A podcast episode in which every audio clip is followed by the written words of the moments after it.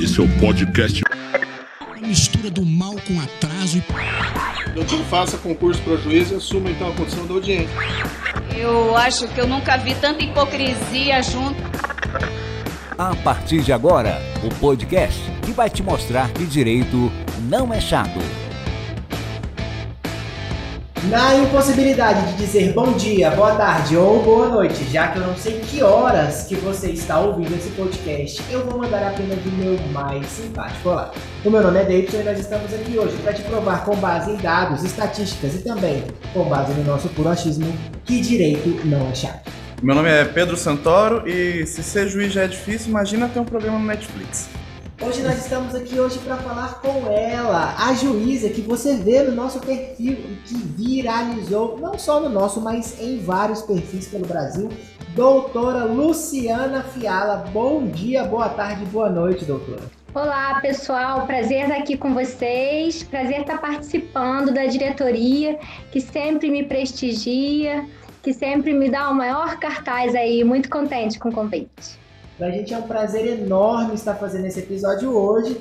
E tem várias dúvidas que eu tenho e eu tenho certeza que o nosso público também tem. Então, sem mais demoras e também sem abrir espaço para o Pedro falar, eu tenho certeza que ele quer falar alguma coisa, mas eu não vou abrir espaço para ele agora. Obrigado. Sem mais demoras, deixa eu te perguntar primeiro é, como foi para a senhora chegar até o cargo de juíza? Isso daí, pra gente, a gente sabe que é difícil, você tem que estudar muito, você tem que passar por várias dificuldades. Como foi para chegar até o cargo de juíza? E também já aproveita e responde pra gente, pro grande público, se o seu cargo de juiz é um cargo de juíza federal, se é um cargo estadual, de qual comarca a senhora é. Bem, eu entrei na faculdade de, de Direito já com esse desiderato de ser é, juíza. E é, fui fazendo diversos concursos, não me restringi só à magistratura e acabei passando no, no, terceiro concurso que fiz, que eu passei direto em todas as fases, né? Eu nunca havia passado em nenhuma fase. E fiquei, enquanto disso, eu batia na trave em concursos para delegado. É, a minha família, às vezes, comemorava, porque a minha família acabava com medo de acontecer alguma coisa comigo. Eu sempre gostei da área de direito penal sempre gostei dessa área do submundo. Né? O submundo é um aspecto que sempre me interessou. Aquilo que os outros não querem ver. Aquilo que, de alguma maneira, é tampado aos olhos da sociedade, é aquilo que, me, que eu gostava. Então, eu acabei focando bastante nisso, me formei na UFRJ. Em seguida, eu passei para a Escola da Magistratura, aqui do Tribunal de Justiça do Rio. Cursei a escola toda e logo depois eu comecei a fazer concursos e acabei passando. Eu sou juíza estadual do TJ aqui do Rio. E, enfim, seja juiz e conheço o estado do Rio. Então eu rodei bastante. É, tive em comarcas mais distantes, é, passei os primeiros cinco anos sendo juíza regional. Nessa ocasião que eu fiz documentário Juízo, porque eu estava lá na vara da infância, eu era uma juíza nova, tinha sido aprovada há pouco tempo. É, rodei também, fui para Paracambi, Bangu, fiquei um bom tempo em Madureira, que eu gostava bastante, era uma vara criminal. E agora eu sou titular do quinto juizado de violência doméstica aqui no Fórum Central do Rio, na capital. Entendi. Eu vi que a senhora dá várias dicas no seu perfil para pessoas que querem ingressar nessa, nessa área da magistratura. Inclusive, eu estava vendo um vídeo seu pouco tempo antes do nosso podcast, da nossa gravação, que a senhora falava que é, o ideal é você ter um caderno, fazer mapas mentais, fazer esquemas de estudos. Então, todos esses, esses treinamentos convencionais realmente dão certo, né? Sim, eles dão certo. Você acaba de acordo com o tempo que você vai estudando, você vai observando qual o melhor método para você. O melhor método para mim não necessariamente vai ser para outras pessoas. Tem gente que passa lendo Tijupão, livro grosso, enorme, é, e eu nunca tive muito essa aptidão. Lia trechos de grandes livros, de livros que realmente eram tijolos, mas eu tinha um caderno muito bom. E eu anotava que o professor espirrasse estava no meu caderno, que o professor tinha espirrado, porque eu estava anotando tudo que ele estava dizendo. Então você vai abreviando, você vai se utilizando. Eu fazia como se fossem árvores também, é, de uma palavra leva a outra, de um pensamento leva ao outro, porque é um conteúdo muito vasto, né? e procurava assistir aulas é, dos professores cujas vozes ecoavam nos meus ouvidos no momento da prova. Você tem que fazer várias provas, você tem que fazer vários concursos. Quando eu digo que o tempo é o maior inimigo, não é porque o tempo passa e você não passa no concurso, não. Ele é o maior inimigo no momento em que você está fazendo a prova no momento em que você está fazendo a prova do concurso, é que você tem que saber administrar aquele tempo. Você tem que se tocar que você não pode perder talvez 15 minutos numa mesma questão, quando se trata de uma prova de múltipla escolha, com 100, 120, 150 questões a responder. Então, é, é, depende do perfil do concurso, mas em todos eles você tem que saber lidar com o tempo. Quanto tempo você pode perder em cada questão? Responder primeiro aquilo que você sabe, aquilo que você viu que você não sabe, você pula e vai adiante. É, isso tudo eu fui aprendendo ao longo do tempo e também a questão da motivação, de como fazer o seu cérebro funcionar ao seu favor. Essa era a minha maior dificuldade. É, e eu fui aprendendo isso ao longo do tempo, né, de se antever na função que você quer exercer, de estudar 50 minutos e levantar 10 para dar uma oxigenada no cérebro, né? Eu tinha até uma técnica de pegar as notas de dólar no teto, que era uma maneira que eu tinha de alongar, né? De pensar que eu estava correndo atrás literalmente de uma vida melhor é, para minha família, porque eu, e era realmente o que eu queria ser. Hoje em dia, eu não acho que fazer concurso seja tão vantajoso quanto era 20 anos atrás, vamos colocar assim, porque já tenho quase 20 anos de magistratura. Eu acho que a questão dos concursos ela vem, vem perdendo cada vez mais, né? Eu acho que realmente é, era uma questão que imprevisível, mas é, o importante é você fazer o que você gosta, o que você ama, para que você possa fazer com prazer. Né? E eu posso dizer o seguinte: a verdade é que todo mundo julga todo mundo nessa vida, não é verdade? Uhum. Eu ainda ganho para isso. Então é. eu vou reclamar do quê? Ela bate o martelo no final, para essa é a diferença. Que o que ela julga, as pessoas têm que seguir, né? O é engraçado, tudo que você falou, a gente teve diversos convidados aqui, e todos eles falaram um pouquinho sobre como estudar, sobre suas técnicas de estudo, projetos mirabolantes de estudo, mas o que você pontuou, eu acho que é o mais importante, que é você tem que estar tá desenvolvendo o seu método de estudo. Né? O que que funciona para você? Por exemplo, nosso último convidado falou que essa, essa questão de você escrever enquanto o professor fala não funciona para ninguém. E você acabou de falar o, o, o contrário. Para mim, é, pessoalmente, não funciona também. Eu não consigo escutar e escrever ao mesmo tempo. Mas você vê diversos relatos e você é, alcançou um dos, é, um dos, concursos mais almejados do Brasil. Né? Então, assim, é, estudar, tentar de um jeito, ah, eu faço questão, faço quantas, durante quanto tempo, o que, que eu tenho que fazer, ah, não, isso aqui não deu certo, é, é tentativa e erro, né? Até uma hora você alcançar. Você é conseguiu na terceira. É isso aí. Eu, às vezes, é, quando você está chegando lá, você vai, você fica até com raiva, porque às vezes eu lembrava se estava escrito na página direita ou na página esquerda do meu caderno e a cor de caneta, porque eu ia mudando as cores também. Eu tinha várias canetas na mão e eu ia e não lembrava do conteúdo daquilo que estava escrito. Então eu lembrava, nossa, eu sei onde está isso. Se eu abrir o caderno, eu vou naquela página. Mas às vezes o conteúdo, eh, que é o mais importante, fugia. Então você tem que estar tá sempre treinando. E eu digo tranquilamente para vocês, ó, só não passa em concurso quem desiste. You want answers. I want the truth. You can't handle the truth. Fugindo um pouco da pauta, assim, não, não que tenha pauta ou que um dia já teve pauta, e se teve pauta, meu Deus, o que, que a gente tá fazendo? Mas deixa eu te perguntar, tem martelo mesmo, assim?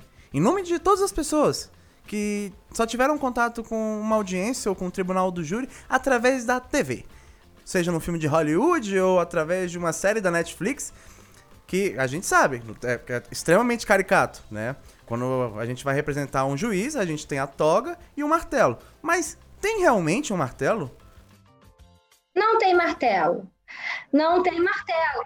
Esse lance do martelo já era, galera. Até, até quem faz júri, né, que seria o caso de você usar o martelo no momento em que há um frisson, no momento em que, quando você ainda tinha plateia em júri, eu cheguei a trabalhar em júri, no tribunal do júri, no início da carreira. E eu tinha lá uma plateia cativa, eu estudava o processo antes, né, para ver como é que eu ia fazer, né, para de alguma maneira pegar o réu em contradição, eu gostava daquilo. Era uma coisa que eu gostava, não só porque se ele não tivesse, se ele não caísse em contradição, significava talvez que ele fosse inocente. Então era o meu papel estudar o processo. Então eu, quando dava aquele frisson, é, a gente leva no papel mesmo. Aí, silêncio agora! Tem uma campainha, às vezes, que você pode tocar também. Eu lembro que tinha essa campainha. E às vezes eu tinha que dar uma moderada nos, nos debates, mas com martelo nunca rolou. Inclusive, eu fui chamada até para um programa é, é, numa emissora, determinada emissora de televisão, em que os, a, a juíza estaria com um martelo. E eu avisei, ó, pessoal, vai ficar caricato. Não tem mais esse lance do, do martelo. Né? Aí, enfim, é, até acabou que não rolou. E eu achei que foi a melhor coisa, porque ia ficar realmente caricato. A gente não pode reduzir a figura do juiz a uma figura caricata, né? Por mais que existe, existam alguns que mereçam, né? A gente não pode sair e para descambar para esse lado. Enfim, mas não rola martelo. Mas se você quiser ter um martelo, você pode.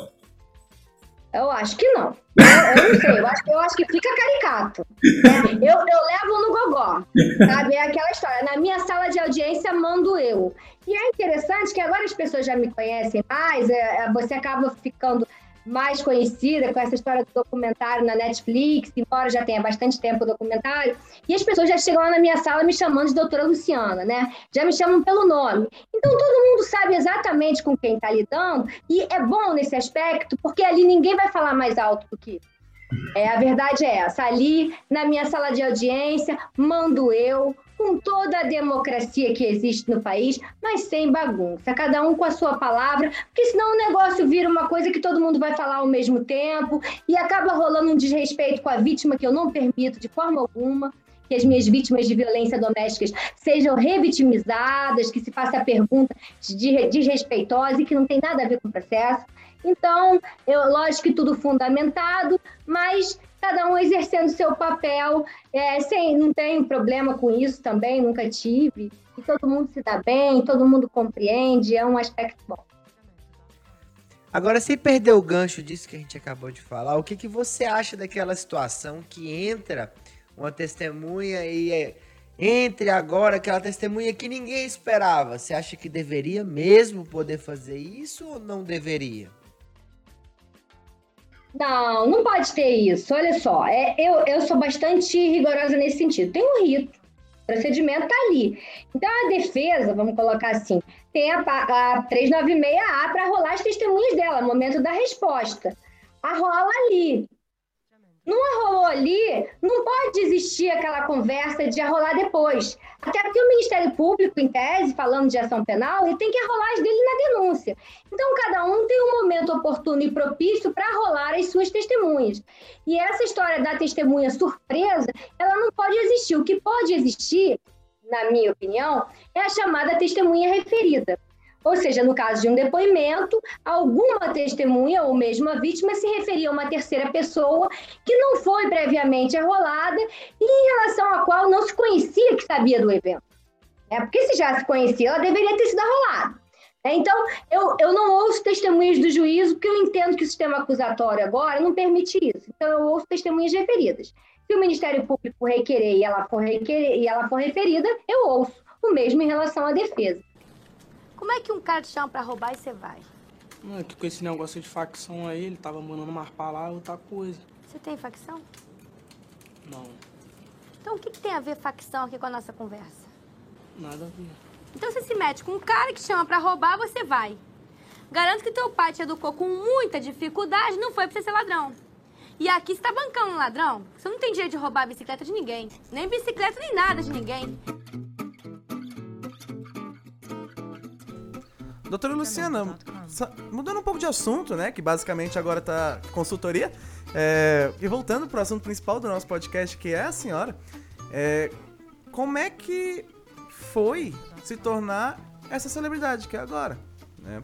A gente tem juízes, obviamente, que tem, fazem sucesso, né? Tem essa cultura é, norte-americana, principalmente, bem forte. A gente sabe que a senhora é uma pessoa de, de excelência, uma excelente profissional. E agora está com seus é, milhares de, de seguidores nas redes sociais, milhares de acessos, milhares, até milhões, dependendo. E os programas no, no Netflix, né? Que eu acho que foi o boom da, dessa carreira. E aí eu fico me questionando, imagino que nossos ouvintes também. Como é que alguém consegue ter um programa na Netflix, né? Quem entra em contato? Explica para o nosso público como é que foi esse processo. Isso aconteceu pelo seguinte, como eu disse, eu era juiz auxiliar da vara da infância e adolescência naquela época. Eu era, eu era uma juíza nova e fazia as audiências, em média umas 25 audiências por dia. Eram muitas audiências, tanto que a turma de promotores e defensores ela se revezava. E a Maria Augusta Ramos, que é essa excelente diretora, é uma pessoa incrível, super competente, estava rodando ali pelo juizado da infância. Eu não sabia muito bem o que, que ela estava procurando ali. Eu sei que ela já conhecia ela do Justiça e dos documentários anteriores. Inclusive, o meu professor, Geraldo Prado, foi um dos que fez é, o documentário Justiça, creio eu. E ela tinha feito dois documentários anteriores também versando sobre o tema é, da justiça. E aí, quando ela me viu fazendo audiências, ela falou assim: não, é você que eu estou procurando. Eu falei assim: eu não conhecia ela. Eu falei assim: ah, como assim você tá, você está me procurando? Não, eu quero que você participe, eu estou fazendo um documentário. Ela me explicou qual era o projeto, que era um documentário sobre os menores infratores, que ela queria fazer uma. É, mostrar a rotina desses menores, tanto em sede de sala de audiência, que seria o que atinente a mim, quanto é, nas instituições, né? Mostrar um pouco dos, do, do que acontecia né, com os menores que cometiam infrações. E eu topei. É, conversei com o Geraldo Prado primeiro, né? É, para ver o que, que ele me dizia, para me aconselhar. Ele já tinha feito. Eu topei, achando que eu fosse ter uma participação tal qual a participação dos outros, da, da desembargadora aposentada Fátima Clemente, que também participou do Justiça, salvo engano meu. Mas eu não achei que eu ia aparecer tanto.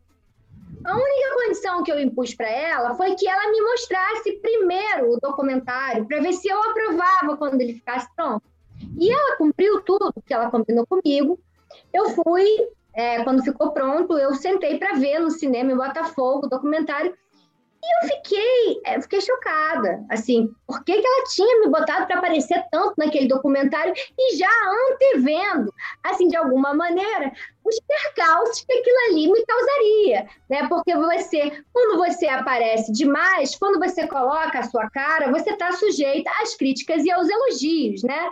A unanimidade, ela não existe.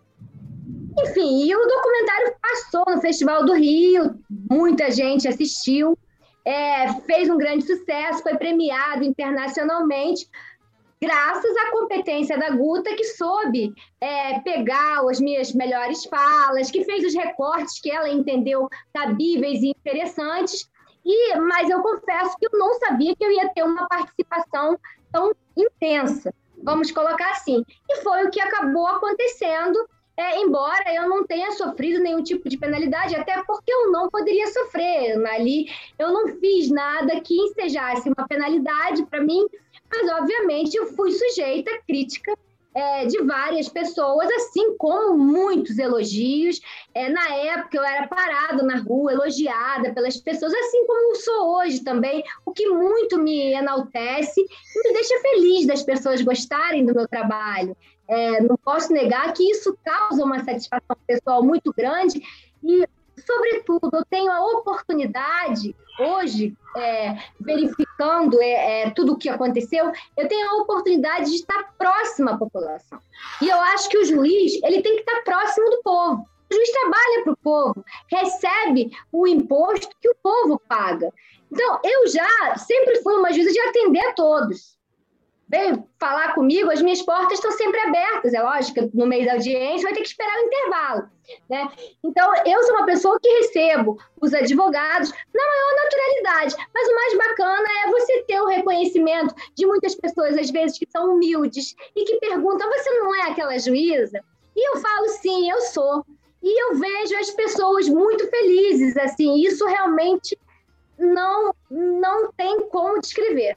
É uma sensação muito boa e eu me sinto muito grata grata pela Guta ter feito isso, ter me alavancado no sentido das pessoas poderem me conhecer e grata de poder agradar é, uma boa parcela da, da, das pessoas, obviamente também ciente que existem as críticas, como é normal. Quando o documentário foi lançado, ele foi, muita gente viu, ele foi para os cinemas e tudo mais, mas agora, quando ele entrou na Netflix, aí deu um boom.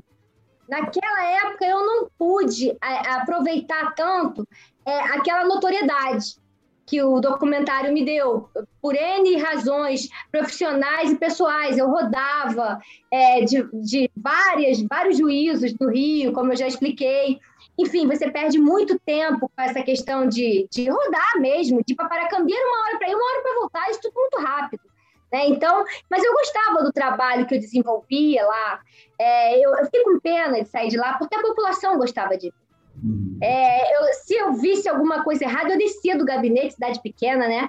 E parava os carros de, de som de propaganda política, muitas vezes, sozinha. E eu lembro que vinham os policiais correndo, acho que eles ficavam com medo de eu apanhar, ou de acontecer alguma coisa comigo.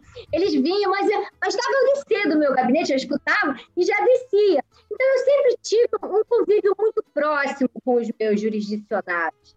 É, sejam eles réus, vítimas, testemunhas. Agora mesmo, eu, é, essa semana eu fui sepultar um ente querido que se foi e fui correr atrás de um carro para levar para o cemitério de Petrópolis, que é minha família de Petrópolis.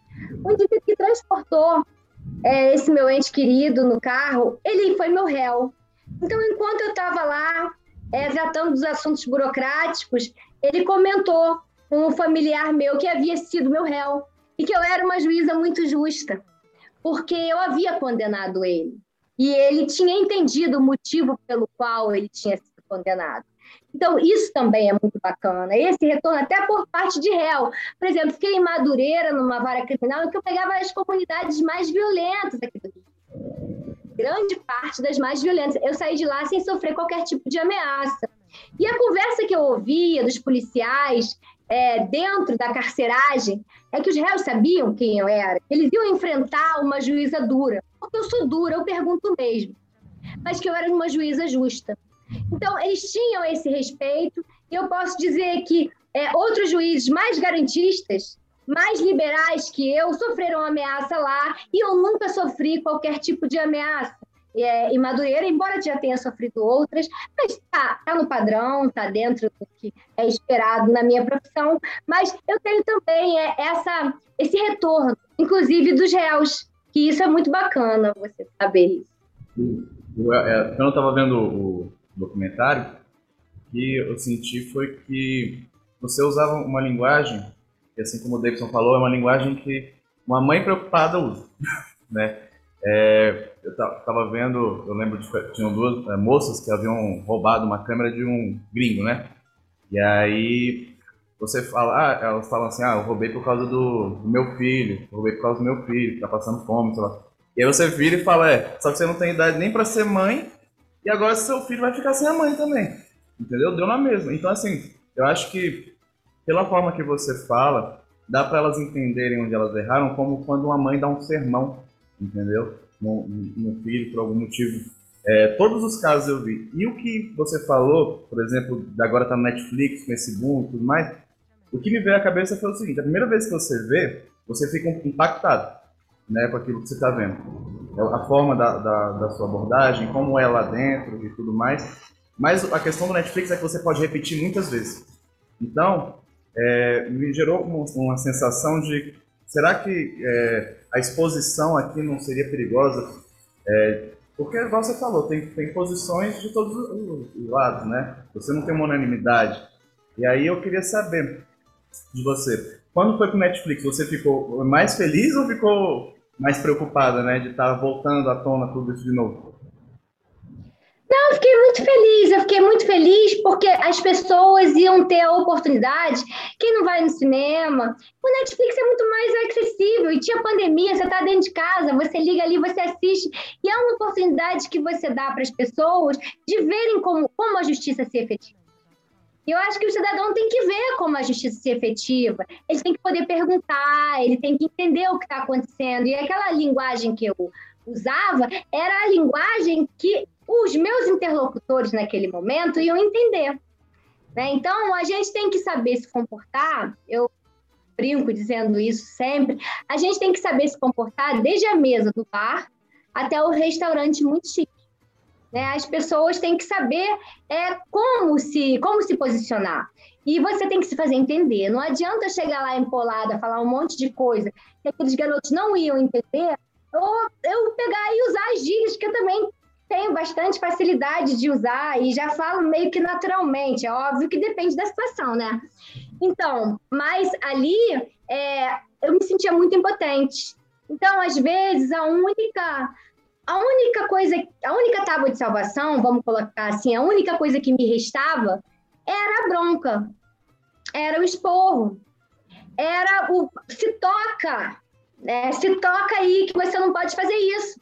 É, e acabava eu tendo que exercer, muitas vezes, o papel que a família deixa de exercer. Porque tem algumas coisas que você aprende em casa, não é nem no colégio, né?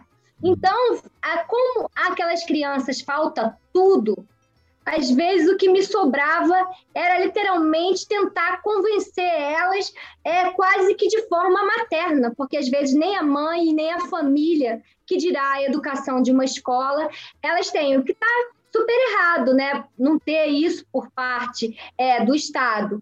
E, e não que eu fosse suprir naqueles poucos momentos que eu estava ali, mas era o que eu tinha à mão, era o que eu podia lançar mão, era o que eu podia usar. E eu tentei fazer isso é, algumas vezes. É, espero que uma ou outra tenha dado certo. Agora, que papel, hein? As duas com filhos. É esse o exemplo que vocês querem dar para os filhos de vocês? Que vocês metem os outros? Vocês não têm vergonha, não? Que eu passei, jamais eu quero que meu filho passe. Não quer que seu filho passe, mas seu filho tá sem você agora. Agora eu quero que antes de vocês fazerem as besteiras, aí vocês parem pra pensar no filhinho de vocês. Parem pra pensar no exemplo que vocês estão dando para eles. Porque isso não é exemplo de mãe. A, a rigor da palavra. Vocês não têm nem idade para ser mãe. Agora, arrumaram? Segura o pepino. Segura porque é com vocês mesmo. Agora, pensa né? antes que, que a, a imagem que essa criança vai ter da mãe deles.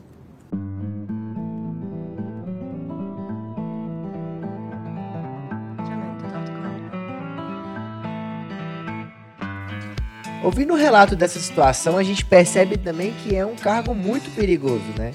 Porque além de ser uma juíza que lida diariamente com a vida das pessoas, a senhora ainda atua no Rio de Janeiro e muitas pessoas conhecem a realidade do Rio de Janeiro. Então eu queria te perguntar agora se a senhora tem alguma proteção especial para esse caso. Algum carro blindado, segurança particular ou alguma coisa nesse sentido? Tenho. De Deus. De Deus e da galera lá de cima, ó. Porque quem me acompanha lá em cima não dorme. Essa é a minha proteção especial. Eu, não, eu tenho medo de muito pouca coisa. Como eu disse a vocês, eu gosto é, é da, dessa sensação da adrenalina. Eu gosto do submundo, eu gosto do risco. Então eu gosto muito de tudo isso. É, é, se eu me botarem numa vara civil em que eu, eu vou odiar, eu já fiquei, já tive que ficar. E eu não era nem um pouco feliz. Então eu gosto dessa adrenalina. Eu gosto de estar ali frente a frente, adoro organizações criminosas, a parte de lavagem de dinheiro do tráfico. Que eu tive muita oportunidade de trabalhar em Madureira, de me ouvir é, aquelas disputas que eu mesmo defiro. Eu gosto de ouvir é, eles conversando. Eu gosto.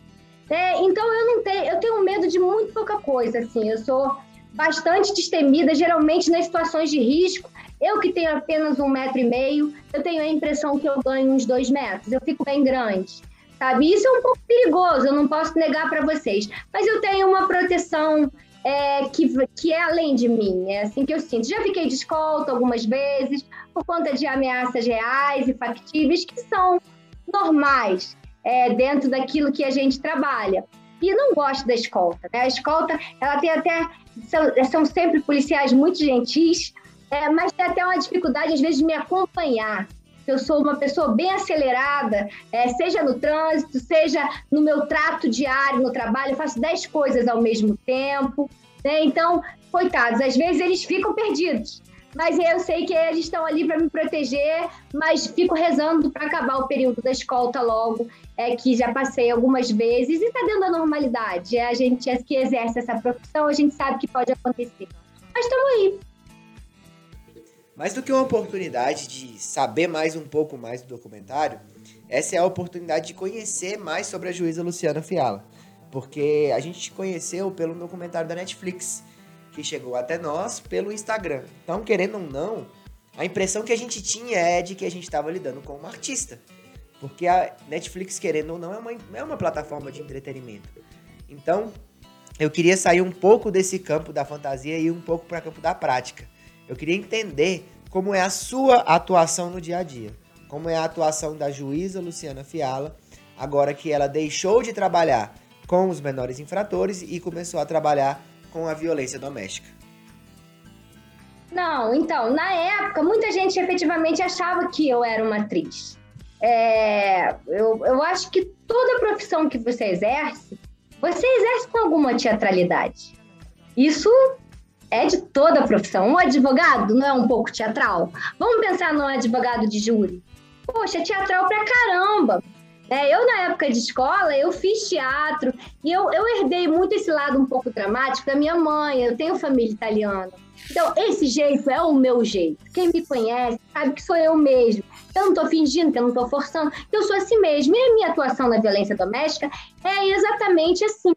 Né? A gente, eu tive que estudar, tomei um choque enorme, né? Vamos dizer que já tem bastante tempo desse documentário, né? Tem quase 16 anos que esse documentário foi filmado. É, de lá para cá, eu já saí, já fui para várias outras competências além da, da, da competência dos menores infratores. É, eu, agora, na violência doméstica, é aquela situação. Quando eu tenho que apertar ali, seja quem for, testemunha, por exemplo, você pega muito porteiro, né? Brigas é, de, de casal em portaria é, e tudo mais. E o porteiro, às vezes, ele não quer se comprometer, né? Vocês sabem como é que é. E eu, obviamente, eu dou uma. Quando tem que dar a imprensada, eu dou a imprensada. A verdade é que ninguém te dá uma receita de como fazer o dia. Então, cada juiz vai imprimir a sua própria personalidade é, nos processos que ele preside, né? Dos processos, nas audiências que ele preside. E eu tenho o meu jeito de ser, que é esse mesmo. Então, eu aperto testemunha quando ela tem que ser apertada. Quando eu vejo que ela está me ocultando alguma coisa, então, então acontece um babado desse na sua portaria. O senhor chega aqui para mim e diz que não lembra de nada? E aí a testemunha tem aquele susto, né? Aí ela procura se lembrar, aí começa a clarear, entendeu? E a mesma coisa é, obviamente, é os acusados, né? Os acusados têm o direito de ficar em silêncio, deixa isso bem claro, é a primeira coisa que eu falo. É, então, eu, é, muitas vezes, é, é, é eu, se eu fosse advogada, eu mandaria ficar em silêncio. Porque, às vezes, o acusado ele vai falar algo que é, o juiz não, é, não, não, pode ser apenas um espectador por mais que a gente tenha mudanças na nova legislação é processual penal, eu entendo que o juiz não é um mero espectador do processo. Afinal de contas, é ele que vai sentenciar. Então eu preciso que o cara me, me, esclareça. Não adianta ele me confessar dizendo assim, olha, eu fiz. Não, eu quero saber como. Eu quero saber se o Correio participou, eu quero saber de onde ele se conhece, como é que chegou aquilo ali, e eu vou perguntar. Sempre lembrando que ele tem o direito de ficar calado, mas ele não tem o direito de me confundir. Né? Ele pode, é melhor ele ficar calado, porque senão não é confissão. Né? A gente tem que. Eu deixo isso muito claro. É, e eu não estou ali, eu não sou uma máquina. Né? Eu sou uma pessoa, né? Então, é, é para o é, juiz, eu sei que tem uma corrente que acha que o juiz não, não, não deve é, é, ter uma atuação tão ativa, mas para mim eu entendo que não tem que ter uma, o cara tem que me convencer. Aliás, é o meu convencimento fundamentado que vai estar exposto na sentença. Né? Então, ele simplesmente querer me, me fazer de boba, isso às vezes me, é meio complicado você trabalhar assim, entendeu? Então, que é, é, mas a verdade é que é, hoje em dia eu vejo que as pessoas me conhecem mais. Então, isso se torna cada vez é, mais raro. o que eu vejo é que é confessar, então beleza, vamos conversar aqui como é que foi. É, eu trato todo mundo bem, eu trato todo mundo com educação, isso é primordial. É, eu estou ali trabalhando, ninguém está ali para ser, obviamente, é, maltratado, humilhado. Eu tenho horror a esse tipo de coisa. Mas vamos e venhamos. Eu estou fazendo o meu papel e ele está fazendo dele. Pode ficar quieto, é obrigado a responder. Aí quando começa a enrolar muito, quando eu vejo que o cara está querendo me fazer muito de boba, eu relembro a ele que ele tem o direito de ficar em silêncio. Né? Essa é, é, a minha é a minha atuação como juíza. Eu entendo que eu tenho que, que trabalhar assim, embora eu tenha o maior respeito pelas opiniões em contrário. A gente é, vê, por exemplo, é, igual você falou, cada juiz preside de uma forma diferente sua audiência. Né? Tanto que a, a, diretora do programa escolheu você por causa, do, obviamente, dos seus trejeitos, né? Mas é, eu, me veio aqui a, a, cabeça aquele caso lá que teve o suposto é, estupro culposo, né? Onde você tem um, um, naquela, naquela filmagem ali, você tem um juiz mais calado, né? Ele não se intromete quando o advogado de acusação está ali falando, ou de defesa, ele fica mais caladinho e aí depois ele é, fala, mas tem muita crítica em cima disso. Existe a figura da demonização do réu e a figura da santificação do réu. Agora cabe ao juiz ponderar esses dois lados. Você não pode ficar deixar só demonizar o réu e também não pode deixar só santificar. Então, acredito que na, na, sua posição de juiz, é, juíza que cuida da, da vara penal, tem que se meter mais mesmo, tem que falar, é, ser justa, igual você falou, é igualdade ali e você quer julgar da melhor forma possível, né? Sendo o mais justo possível. Sim, e aí, em relação a, a, esse caso específico que você comentou, é longe de mim querer criticar é, a posição de qualquer colega, mas eu lembro que o CNJ, no ano de 2021, é, criou é, o, a questão do julgamento com a perspectiva de gênero.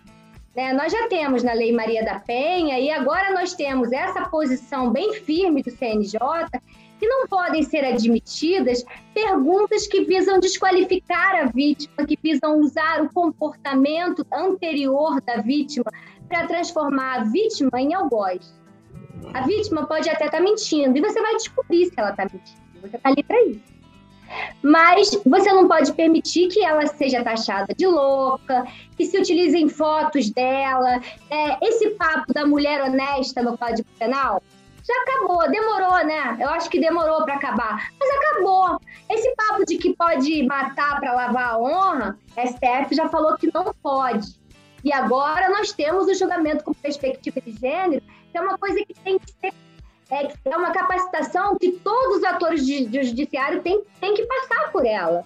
Né? Porque a gente tem o patriarcado, o machismo, o sexismo, a objetificação da mulher encruada na nossa pele, na nossa criação, e a gente reproduz isso, às vezes sem querer. Às vezes que eu, a gente que eu digo são homens e mulheres, inclusive juízes e juízas, promotores e promotores. Então todos têm que estar cientes do julgamento com a perspectiva de gênero, que não é para beneficiar a mulher, mas é para efetivar o princípio da igualdade.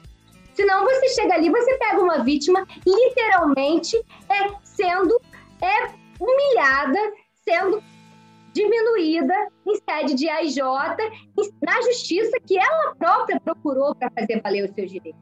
Então você tem que dar voz a quem é desigual. Né? Você tem que dar. Normalmente, nesse caso, são as mulheres que passam por isso, as pessoas negras, é, as pessoas com deficiência, os idosos que vêm calados, vêm calados sua voz. Né? Então, eu passei a ter esse olhar é, estudando a questão da violência doméstica, o olhar para os menos favorecidos, que a justiça tem, tem que fazer valer a igualdade, porque eles estão sempre numa posição abaixo e sempre colocados de lado pela, por todos, né? Por todos os segmentos da sociedade. E cabe ao juiz é, não deixar que isso aconteça é, em sede da justiça, em sede de uma sala de audiência, dentro de um processo. Eu entendo assim. Essas questões relacionadas à violência de gênero, elas trazem alguns debates interessantes, né? É, quando a gente vai ver essa atuação na prática, a gente percebe aí que a palavra do homem, talvez não nos seus julgamentos, porque eu imagino que a sua visão ela seja realmente diferenciada, até pelo fato da senhora ser uma juíza mulher, mas a gente percebe que grande parte das vezes a palavra do homem ela acaba tendo até uma relevância que não deveria ter. E eu não falo de agora, eu falo de tempos remotos e até o presente momento. A minha pergunta é: com o avanço das tecnologias, não seria a hora da gente colocar um polígrafo e identificar se a pessoa está mentindo ou não? E aí eu já até falo, inclusive, até em relação à palavra da própria vítima. Se não seria a hora de colocar um polígrafo?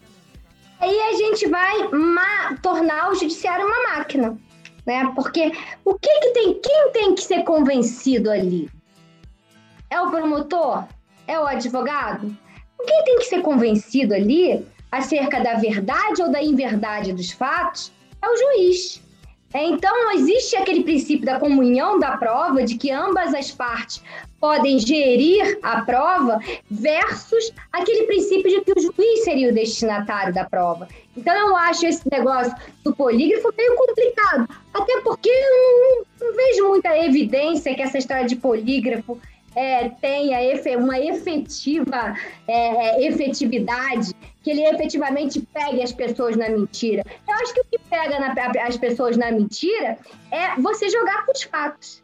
Aquilo que você tem dentro do processo, né? E você confrontar aquilo com os depoimentos que você está colhendo, que é a função das partes, o juiz assiste aquilo ali e o juiz tem o direito de tirar as suas dúvidas, de esclarecer aquilo que ficou obscuro, é, eu acho que não só o direito, mas a obrigação, porque ele vai julgar. E como julgar é, sem isso? E a respeito da tua primeira colocação, vamos lembrar, galera, que o direito é masculino. O direito é feito, sobretudo, por homens e para homens. Então, cabe aos juízes, mais uma vez, ter o olhar de gênero lembrando que não pode ser assim, que as mulheres merecem a mesma proteção e fazer valer a igualdade. Então eu entendo que tem que ser colocado assim dessa maneira e nesses termos. É, o seu papel social hoje, até por causa do documentário da Netflix, ele é muito grande. A sua influência, tanto no ramo digital quanto no ramo do entretenimento, para quem pega e assiste o seu documentário, ele é muito alto. E aí eu gostaria de saber se isso, de certa forma, traz alguma bagagem no momento do julgamento. Se isso influencia de alguma forma na hora que a senhora vai julgar um caso ou outro. É uma responsabilidade muito grande. Eu acho que aumenta a minha responsabilidade não só profissional, como também a minha responsabilidade pessoal e social é, naquele documentário eu via é, o quanto há uma carência de Estado para aqueles menores. Na vara criminal, eu observava a mesma coisa em relação aos presos, aos indivíduos que respondiam aos processos. Eu colocava eles lá, dava uma pena mesmo que fosse alta, se cabível, mas depois eles vão voltar, gente. Eles vão voltar pior que eles entraram. Então, é, naquela época do documentário, é, por eu ser uma juíza nova, por eu ter menos experiência, isso para mim eu tinha mais dificuldade de perceber. E agora na violência doméstica eu vejo o resultado do meu trabalho. Então você vê o resultado do seu trabalho e vê que a, todas as engrenagens funcionam, que toda a estrutura funciona de uma maneira anos-luz à frente do que funciona com os menores infratores e à frente do que funciona com os presos, é muito gratificante. Não que seja perfeita a violência doméstica, os serviços de assistência à mulher, mas a verdade é que eles existem e eles têm alguma efetividade, eu vejo essa efetividade na minha prática diária, e isso é extremamente gratificante. Eu imaginei que eu ia entrar na violência doméstica e sair na primeira oportunidade. Eu não quero mais sair. Eu não quero mais sair porque eu estou estudando cada vez mais o assunto e eu estou vendo que eu faço a diferença ali. É óbvio que essa exposição que o documentário e a Netflix me propiciam também fazem eu ter esse papel social mais relevante. E eu procuro aproveitar isso para, primeiro, levar informação à população. E, segundo, é privilegiar os desprivilegiados. Porque a gente tem que ter esse olhar para as pessoas que sempre foram marginalizadas. E é, torcer, fazer com que a minha voz ecoe para que os serviços é, relativos às pessoas presas, né, que não é um favor, o cara vai sair, o cara vai voltar para nossa convivência. Ele tem que voltar melhor do que ele entrou, galera. Né? Não é uma, não é uma, poxa, ah, ela tá falando isso porque não foi o filho dela que foi roubado. Eu posso colocar ele lá, ele vai ficar preso, mas ele vai sair. E depois ele não vai voltar apenas um roubador, ele pode voltar um, latro, um latrocida, ele pode voltar um homicida também, pior. Né? Então, é, é, eu queria muito que a minha voz ecoasse no sentido de que esses serviços também fossem melhor aparelhados para os nossos jovens, para os indivíduos que têm que cumprir uma pena, para que eles saiam, porque isso vai fazer bem para todo mundo, vai fazer bem para a sociedade como um todo. Assim como acontece na violência doméstica. A menina que vê a mãe sendo agredida vai achar aquilo normal e será uma futura potencial vítima. O menino que vê o pai batendo na mãe vai reproduzir aquilo ali. Então a gente tem que educar. A gente tem que, de alguma maneira, levar informação: olha, você tem direito a isso, você não pode fazer aquilo e levar informação e levar os serviços. E é óbvio que isso não, não é só o Poder Judiciário que vai conseguir fazer isso sozinho. Isso depende de todas as engrenagens. E depende, sobretudo, é, de uma coisa chamada vontade política, que aqui no Brasil, infelizmente, eu vejo muito pouco. Então, a gente tem que acordar é, o cidadão que vai votar e lembrar a ele que aquele indivíduo que ele está votando tem que ser cobrado tem que ser cobrado dos compromissos que ele assumiu e das, e das estruturas que tem que funcionar. Nós somos dos países que pagam mais imposto no mundo, pessoal. Como é que o negócio funciona?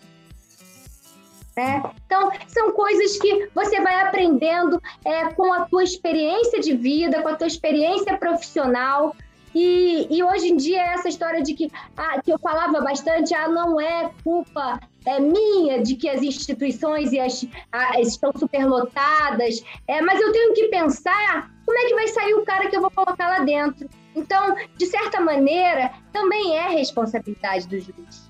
Uhum. Então, por isso, todas essas medidas despenalizadoras que estão aí na lei e que a gente deve também utilizar. No é, eu, eu tinha eu, alguns podcasts que eu, eu escuto, é, entrevistaram algumas pessoas que foram presas e o que eu tenho visto como padrão assim que eles falam é lá dentro você tem que se filiar a alguma facção, é, porque é dominado por facção. E bem no começo do documentário, o menino tá falando e que um amigo dele deu uma arma para ele para fazer um assalto. Ele fala sobre facção e você pergunta: "Você é de alguma facção?" Ele fala que não né? E eu pensei, é, mas acho que lá dentro ele, ele tão influenciável como, como se mostrou ser, ele vai acabar indo para alguma. Eles acabam se, é, se associando lá dentro por proteção, medo de acontecer alguma coisa lá dentro ou lá fora, né? Então, igual você falou, tá, tá praticamente tá falido, né? Não funciona. A gente já provou por A mais B que não funciona. Você coloca um, um, um menor infrator lá dentro, é como um, um ladrão, né? E ele sai de lá como um assassino.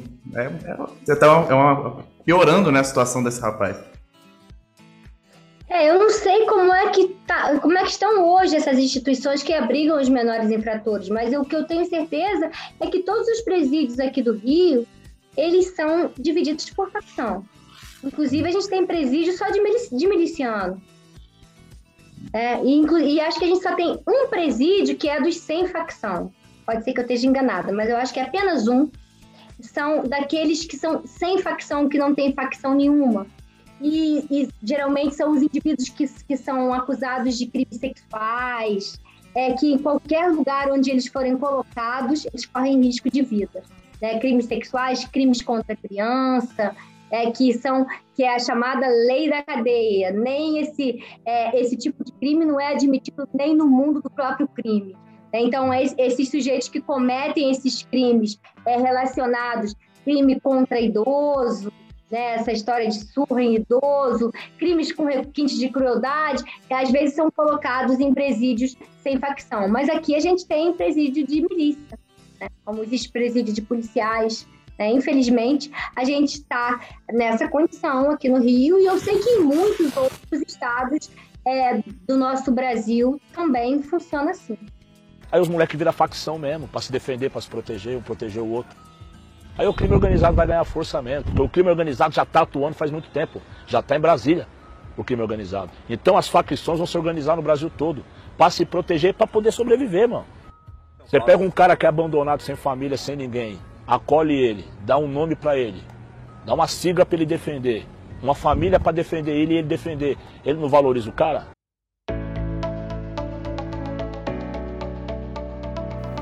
É, é uma situação complicada, mas vamos parar de falar de coisa triste e vamos agora ao nosso principal bloco, que é o bloco das perguntas finais. O bloco das perguntas finais são perguntas que a gente fazem, a gente fazem, perguntas que a gente faz aleatoriamente, com base em nada, com base nessa mente pensante que vos fala. É, geralmente a gente tem uma pauta e essas, essas perguntas não entram na pauta. Esse bloco era o bloco do bate-bola jogo rápido, mas como toda semana eu explico, eu sou incapaz de fazer um bate-bola jogo rápido. Então, para abrir o nosso bloco das perguntas finais, eu gostaria de te perguntar primeiro, se a senhora não morasse no estado do Rio de Janeiro e tivesse que escolher outro lugar do Brasil para morar, aonde a senhora moraria? Eu não vou falar um estado, mas eu vou falar a região, o Nordeste. É, eu, se eu pudesse, eu moraria numa cidade bem pequenininha do Nordeste, de frente para a praia, com uma casinha pé na areia. Eu moraria. Então aí vai a dica: região de Luiz Correia.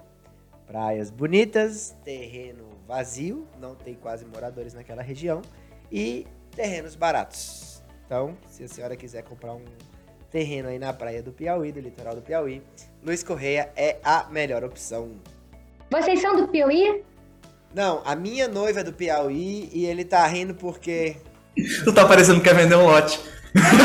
Gente, mas era pra eu estar no Piauí agora. É, porque lá no Piauí tá rolando o FONAVID, que é o Fórum Nacional dos Juízes da Violência Doméstica.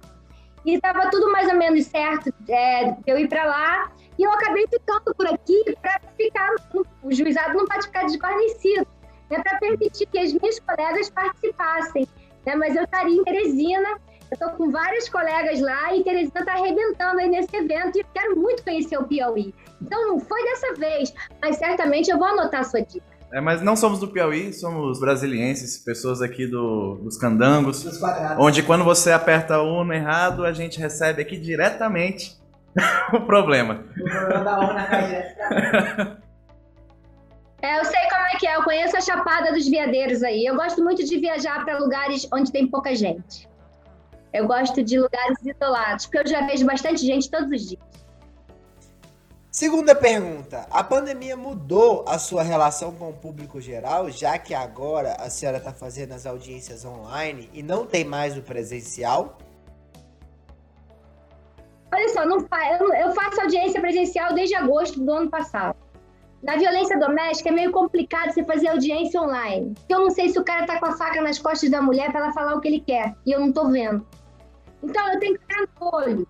Meu negócio é muito de olhar no olho. E eu não era muito chegada no, nesse negócio de computador, né? Mas eu comecei a dar aula por aqui. Eu tive que fazer isso, porque eu não podia ir dar aula pessoalmente. Então, não é tão legal quanto você interagir pessoalmente, mas eu acho que cria uma facilidade. Uma facilidade de aproximação, uma facilidade de expor as suas ideias. Então, mudou a minha relação é, nesse sentido, não necessariamente de fazer as audiências online, mas de dar as aulas online, de fazer essas lives, de participar de debates, palestras. Isso eu acho que facilitou bastante, eu acho que foi um aspecto positivo, se é que a gente pode dizer, e teve algum aspecto positivo nessa ficção científica que a gente ainda é professora de penal e processo penal, certo? Violência doméstica também, aplicação da pena. O que pintar, gente, a gente vai. Legal que ela comentou uma coisa que a gente já escutou aqui. Que no presencial, o bandido mente olhando no olho do juiz. E aí no online nem tem pra onde olhar, ele pode olhar pra qualquer lugar. E fora que tem a questão do processo eletrônico, né? Porque agora os processos quase todos viraram eletrônicos. E quando dá defeito? Que você não consegue abrir o processo. E não tem mais o processo físico. eu sinto saudade do processo de papel, porque aí, o, aí eu não tenho como, como rebater a versão nenhuma, porque eu não tenho os dados. Eu não consigo abrir o processo, então fica meio complicado. Isso aí eu acho que é uma coisa que tem que ser sanada aí no futuro. Tá montado o corte, é isso. Juíza sente falta do processo de papel.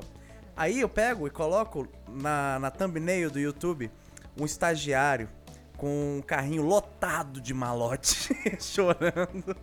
Cara, eu adorava, mas virou uma fonte de contaminação o papel, né? Com esse negócio de Covid.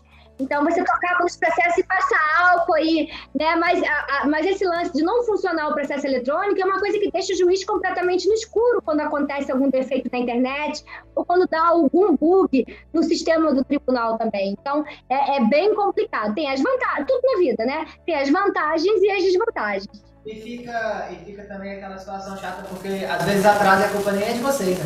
Mas a gente leva a culpa totalmente tudo, né? A culpa é sempre do juiz. Até a lei tá mal feita e a gente tem que aplicar, a culpa é do juiz. Só que não é o juiz que faz a lei, é a galera que a gente vota.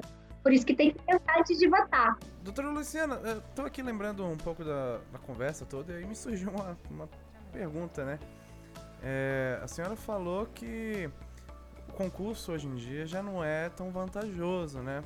Que não seria bom fazer um concurso hoje em dia e tentar outra coisa. Eu acredito que foi nesse sentido.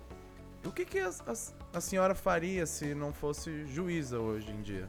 Olha, eu não disse, primeiro para deixar claro, que os concursos não são vantajosos, mas eles não são tão vantajosos quanto eles eram há 20 anos atrás, né? Todo o funcionalismo, não só o judiciário, vem perdendo uma série de prerrogativas que existiam né, e que você vem perdendo agora. É, a gente vê muito o judiciário como o algoz da parada. Né? Então, o judiciário é que tem é, privilégios, né? E não se olham outras categorias que continuam gozando de alguns privilégios sem que ninguém fale nada, tá? Isso é a primeira coisa. Mas eu acho que se eu fosse é, seguir um sonho agora, eu acho que eu ia querer ser aquelas pessoas que apresentam programas de viagem sabe? Viajando para lugar tal. Galera, eu tô aqui em Nova York agora. É, conhecendo aqui, tô na Broadway. Ou então eu tô aqui na Tailândia, no templo de não sei quê. Eu acho que eu queria ser isso aí. Né? Porque eu adoro viajar e ainda eu acho que eu teria explorado esse meu lado, porque eu acho que eu tenho um lado de comunicação legal, eu consigo me comunicar bem com as pessoas, tenho um carisma então eu acho que talvez eu teria corrido atrás desse lado, embora isso seja um tanto quanto utópico, né? Porque ninguém sabe se eu seria descoberta por algum caçador de talentos ou não.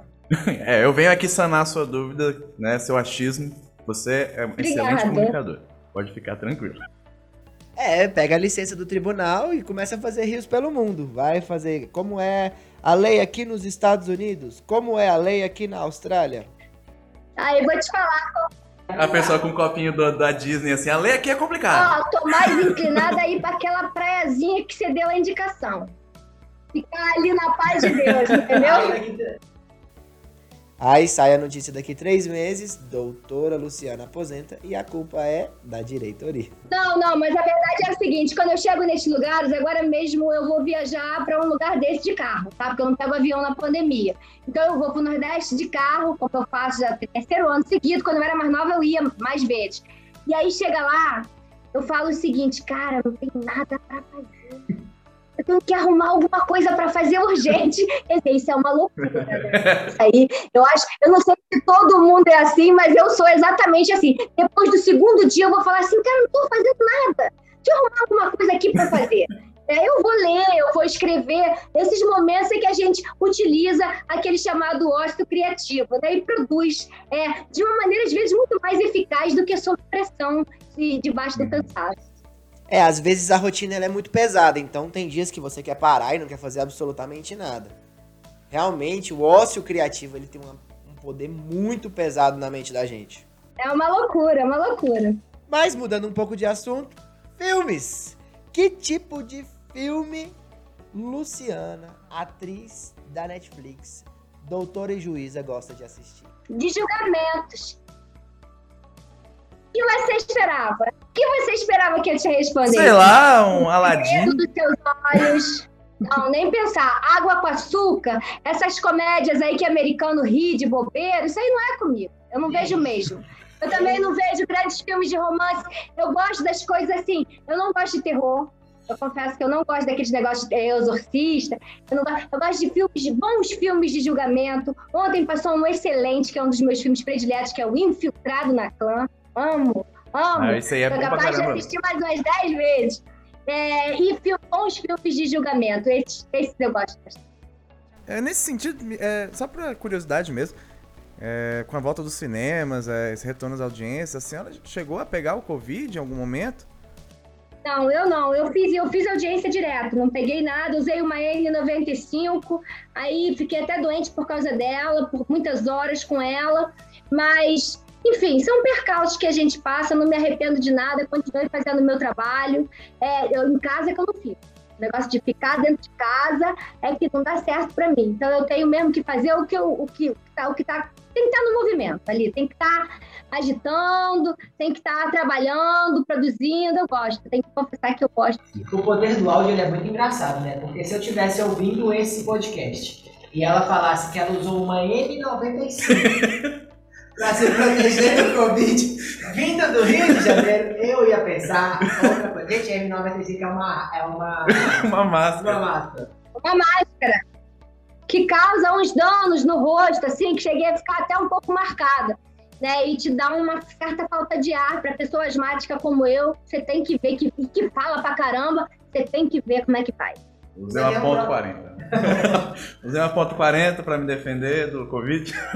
Aqui no Rio é assim. Eu não tenho Um armas. Embora eu tenha o porte de arma, eu não tenho nenhuma arma é, dentro de casa. Eu gosto muito de atirar. Atiro em estandes. É, atirar. Stand é o nome volto- de um fulano que passa na frente da casa dela gritando. É, eu volto pra casa tranquila, tem que ver como é que eu fico em paz. Cada vez que eu vou a um, a um, a um treinamento desse de tiro, eu gosto bastante. Mas eu não tenho armas, nem pretendo ter. Doutora Luciana Fiat. Direito não é chato, por quê? Complete a frase. Porque é sempre imprevisível. Você não sabe como você vai terminar a audiência que você começou, nem que horas. Eu senti um desabafo nesse momento. Gosto daquilo que é imprevisível. Tudo que é previsível é meio chato, né? É, sim. É monótono. Tudo que cai na rotina é, é sem graça. Tem sido uma resposta recorrente essa. De que o direito é, é- ele é imprevisível, Ele muda muito. né? é, muda o tempo todo. É, todo dia você tem que resolver um problema diferente. O que me preocupa, será que eu gosto mesmo de direito? Talvez ser monótono seja meu caminho, um pouquinho mais quietinho. Brincadeira. É, nesse aspecto, a gente pode dizer até que o direito é um pouco feminino, né? Porque as mulheres também são imprevisíveis. É, e você nunca sabe qual vai ser a Teria o direito TPM? Fica a dúvida aqui Não pro sei, pessoal. aí eu já não sei. Então, aí já tá muito profundo, aí eu já não sei. Inclusive, a gente fez uma postagem recentemente: mulheres têm um índice de aprovação maior na OAB do que homens. Nos concursos da magistratura aqui no Rio, pelo menos também. Mas aí você olha para cima, para os cargos de cúpula. Quantas mulheres tem no Supremo? Quantas mulheres É, tem é. nas cortes superiores? Embora nós sejamos maioria no primeiro grau. Mas isso vai A indicação não é- vai mudar. Eu queria agradecer muito a presença da doutora. Foi maravilhoso ver um lado humano de um juiz. Que muita gente tem dú- dúvida, né? Se são humanos ou são máquinas. E feminino também. E né? feminino também, né? É, maravilhosa a conversa, foi perfeito. Foi muito bom, me diverti muito. Foi a, a noite, pra quem tá, a gente que tá aqui sabe, foi a noite. Eu estava morto de cansado, mas eu estou agora muito feliz e animado. Olha só, revigorante a conversa. Beleza, gente. Obrigada. Eu que agradeço aí o carinho, a simpatia e todo, poxa, o prestígio que vocês me dão. E contem comigo.